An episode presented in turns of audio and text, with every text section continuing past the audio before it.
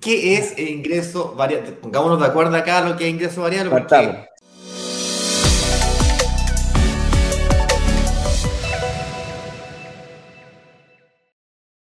El ingreso variable es, muy sencillo, muy sencillo.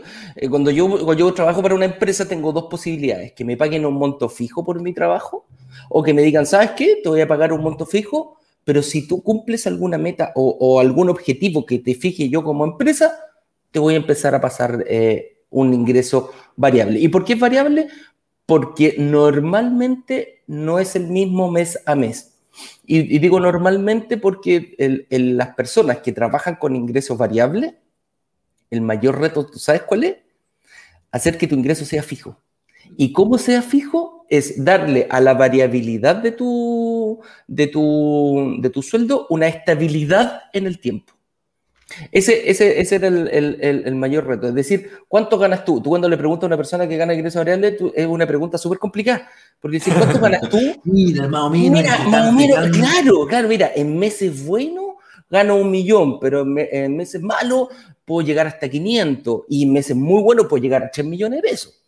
Entonces, esa inestabilidad en el tiempo es el mayor, es el mayor desafío de personas que ganan variables, que, que trabajan en, eh, en, ingresos variables.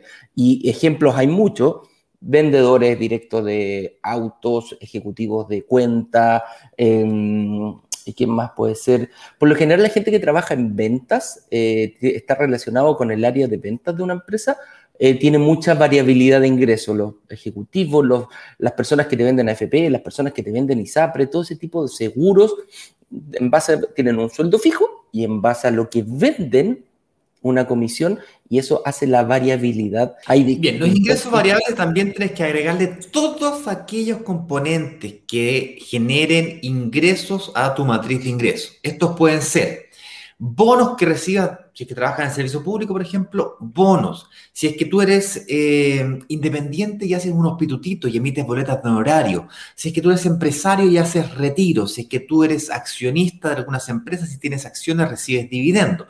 Si es que tú tienes además...